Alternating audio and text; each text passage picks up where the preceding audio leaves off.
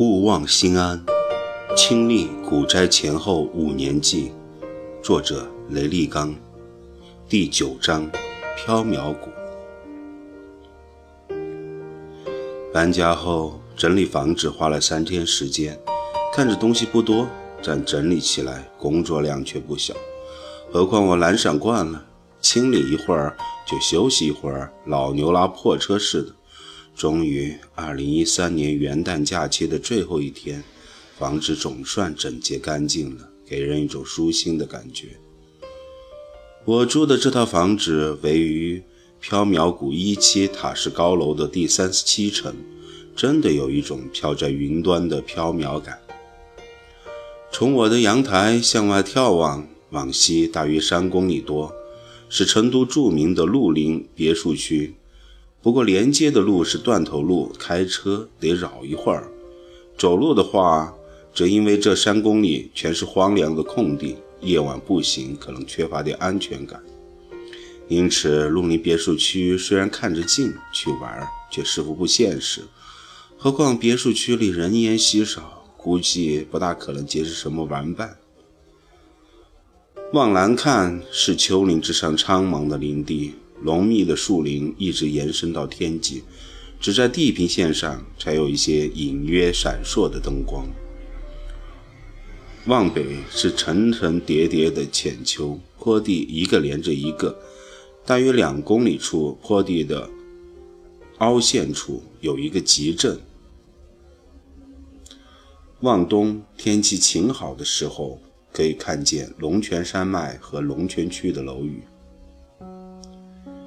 这个缥缈谷坐落成都南面远郊丘陵山地里的一个谷地之内，尽管周围的山丘都很矮，但确实交通不便。也不知道开发商当初怎么会在这个地方拿地的。或许因为地价便宜，因此在建筑和园林打造方面舍得下本钱，整个谷地打造得十分漂亮。山谷里到处是花丛，有大片大片的郁金香，还有一整个山坡的薰衣草。可以想象，等春天到来的时候，这里会有多么美丽。可我无心欣赏这些美景，我最关切的是网络何时开通。不仅仅因为炒股离不开网络，更因为互联网已经成为我心灵的寄托。元旦期间，股市并不开张，网络不通还不影响交易，可是我依然焦躁不安。我这才发现，网络对我实在已经重要的难以想象。每当无法上网的时候，我整个人就陷入一种烦闷之中，哪怕并没有什么特别急的事情需要到网络上处理。我不打网络游戏，也很少聊 QQ。至少在那时也还没有网恋。可是尽管如此，哪怕我打开网页而并不浏览，哪怕我开着网络去做着其他无关的事，我都会感到安静。但网络一旦不通，仿佛自己的家被别人把门关了，我回不了家，会有一种深深的失落感。我对吃、对住、对穿、对玩都从不挑剔，甚至。我对住在中国的哪个城市，或是住在一个城市里的哪个片区，或是住在什么样的房子里，是租的还是自己的，所有这些我全都毫不在意。但必须有一点，在这房里可以上网。可见，在心理上，网络已经成为我的家乡。哪里有网络，哪里就是我的家。虚拟的互联网世界已经替代了我周围真实的现实世界，成为了我的家园。哪怕在那个家里什么也不做，我也会感到心安。所以那几天，我不断的打电话催促电信公司尽快安装网络。元旦后即将开始，但还是没有安好。二零一三年一月四日是元旦后的第一个交易日。如果不能看盘，我会抓狂的。我已经提前做了侦查，离缥缈谷两公里的那个集镇，严格说来只是一个乡，相当小。只在集镇小学旁有一个很简陋的网吧，机器陈旧，网速不稳，不太适合在那样的网吧里炒股交易。而除那之外，附近就只有鹿林别墅区西门的商业街有网吧了。鹿林别墅区，成都最顶级的别墅区之一，在别墅西门附近，有一座配套的商业街。这条街其实就是一栋两层的大洋楼，面积不大，但很高端，只有五个商家，分别是一家鲍鱼酒楼、一家宾利汽车展销厅、一家进口奢侈品小车店、一家游泳馆以及一家餐吧。餐吧的二楼上有一个招牌，写着“佳云网咖”，而这餐吧也叫佳云，估计两者是一家。若是平时，我是断然不会进入这种看起来高端大气上档次的餐吧的。一哲多年来习惯了在路边鸡毛小店吃饭，地沟油已经成为了我的标配，习惯的力量如此强大。以至于每天不吃点地沟油，简直就不舒坦。二者我没怎么吃过西餐，一坐到西餐桌前就有些拘束，这种拘束感在心里自然延伸，连带到所有欧式风格的餐厅都使我感到拘束。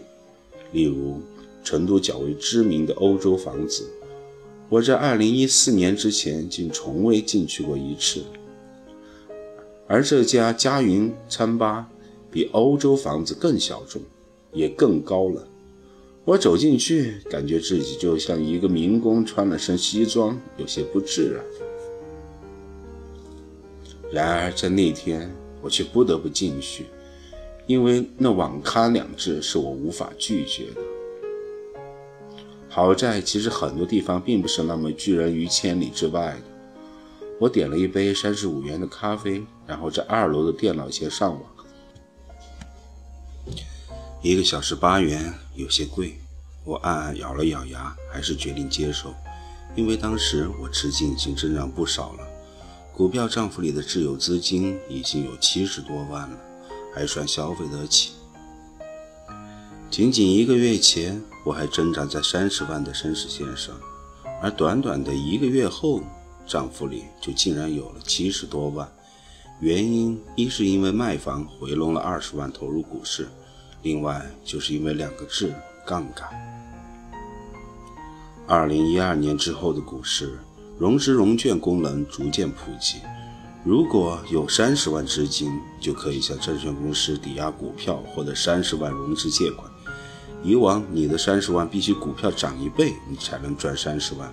而自从有了杠杆，三十万融三十万，合计六十万，只要这六十万市值的股票涨百分之五十。你就可以赚六十万了，这就是杠杆的放大作用。在那时，其实多数股民还畏惧或者不习惯使用融资杠杆，但我因为操作期货多年，对于杠杆毫不陌生。而且，相对于期货的高杠杆来说，股票市场里一倍的杠杆，在我看来十分温和。因此，二零一二年底，我比百分之九十的股民更积极地利用了杠杆。一不小心做了第一批大胆吃螃蟹的人，使我获得了远超多数股民的高收益。一二年十二月初，四十万资金买入地产股，到十二月底涨了百分之三十，赚了十二万。可惜的是，最初我所在证券公司限定的融资比例是一比零点五，我四十万资金在十二月初只能融资二十万。全买的民生银行，我也没料到这票竟发疯似的从月初的七元出头涨到了十二月末的十一元，一个月内涨幅高达百分之五十。这二十万融资，我足足赚了十万，再加上月底用卖房的尾款追进十万入市，那十万买的保利地产几天内就赚了两万。因此，到二零一三年一月四日那天。我股票账户自有资金已经接近七十五万了。虽然如此，中午我还是舍不得在那里吃饭，到集镇去吃又麻烦，我决定饿自己一顿，晚上一块儿吃。在电脑前小睡了个午觉，下午继续看盘。三点钟，我准时关闭电脑，走下了楼。在我走下楼梯时，听到一楼餐吧里。有流水般的钢琴声。我不太懂音律，只是觉得那琴声很美，又带着淡淡的忧伤。餐吧的一楼大约有三百平方米，吃饭的时间是半餐，其他时间则可以喝咖啡或者下午茶。大厅中央有一个流光溢彩的钢琴，我原以为只是个摆设，没想到竟真有人弹。从楼梯口下来，我就看到一个女孩正坐在钢琴旁弹奏着。看起来她并不是餐吧聘请的琴师，因为她穿得很随意，下身是一条洗得发白的牛仔裤，上身是一件毛衣。而这钢琴旁的一个大餐桌旁的空椅子上，搭着一件白色的长羽绒衣，看来那衣服估计就是她的。他又弹了几下，就站起来走回餐桌旁。他身材修长，有起码一米六八，大约二十六七岁的样子，脸蛋很美。如果不是在怒江时看到了刘鸟女朋友的容颜，那么这女孩就算是极美了。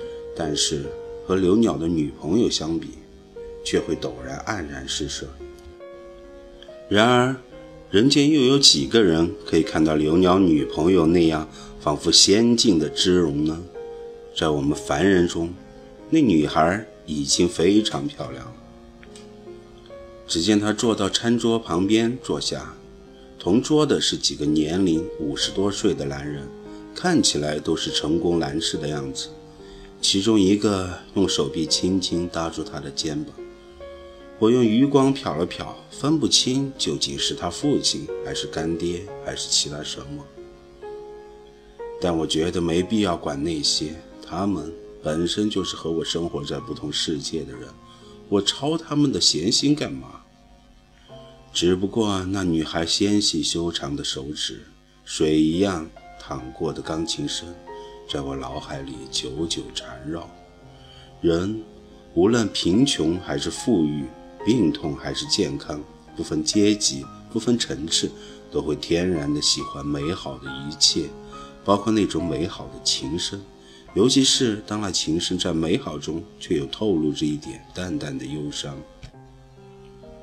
我一边走出门去，一边突然想起曾经看过的一句诗：奏一首忧伤的曲子，或许可以开心一些。我记住了那个曲子，也记住了弹那曲子的女孩。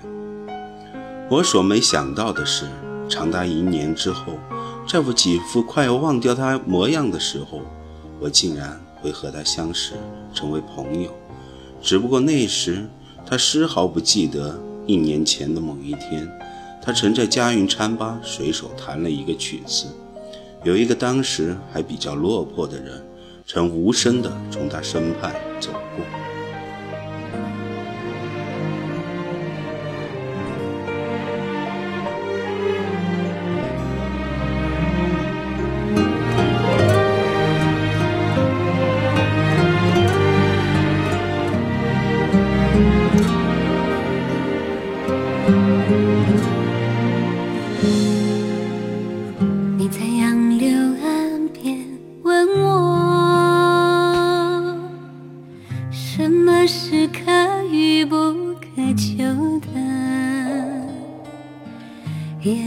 风吹开花朵，山间有云儿飘过。我在二十四桥问你，你看风景还是在看我？船儿摇上轻轻杨柳。水从天空滑落，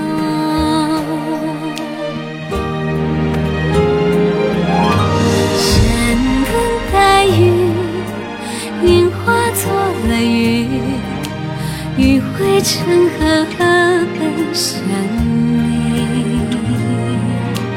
你遇见我，我遇见自在欢喜，你遇见我，我遇见了你。人来人往川流不息，你只看见我，我只看见你。精彩不言，自在欢喜。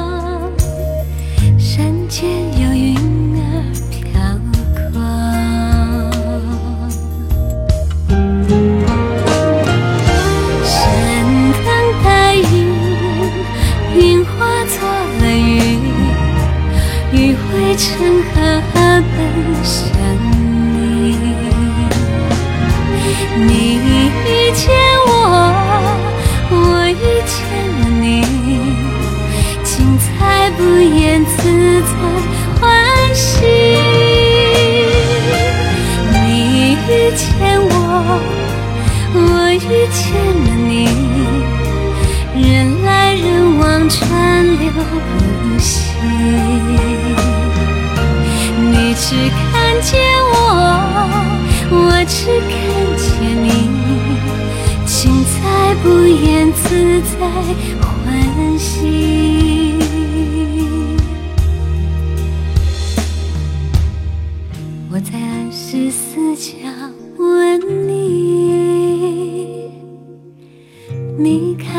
镜还是在看我，船儿要向前去杨柳，雨水从天。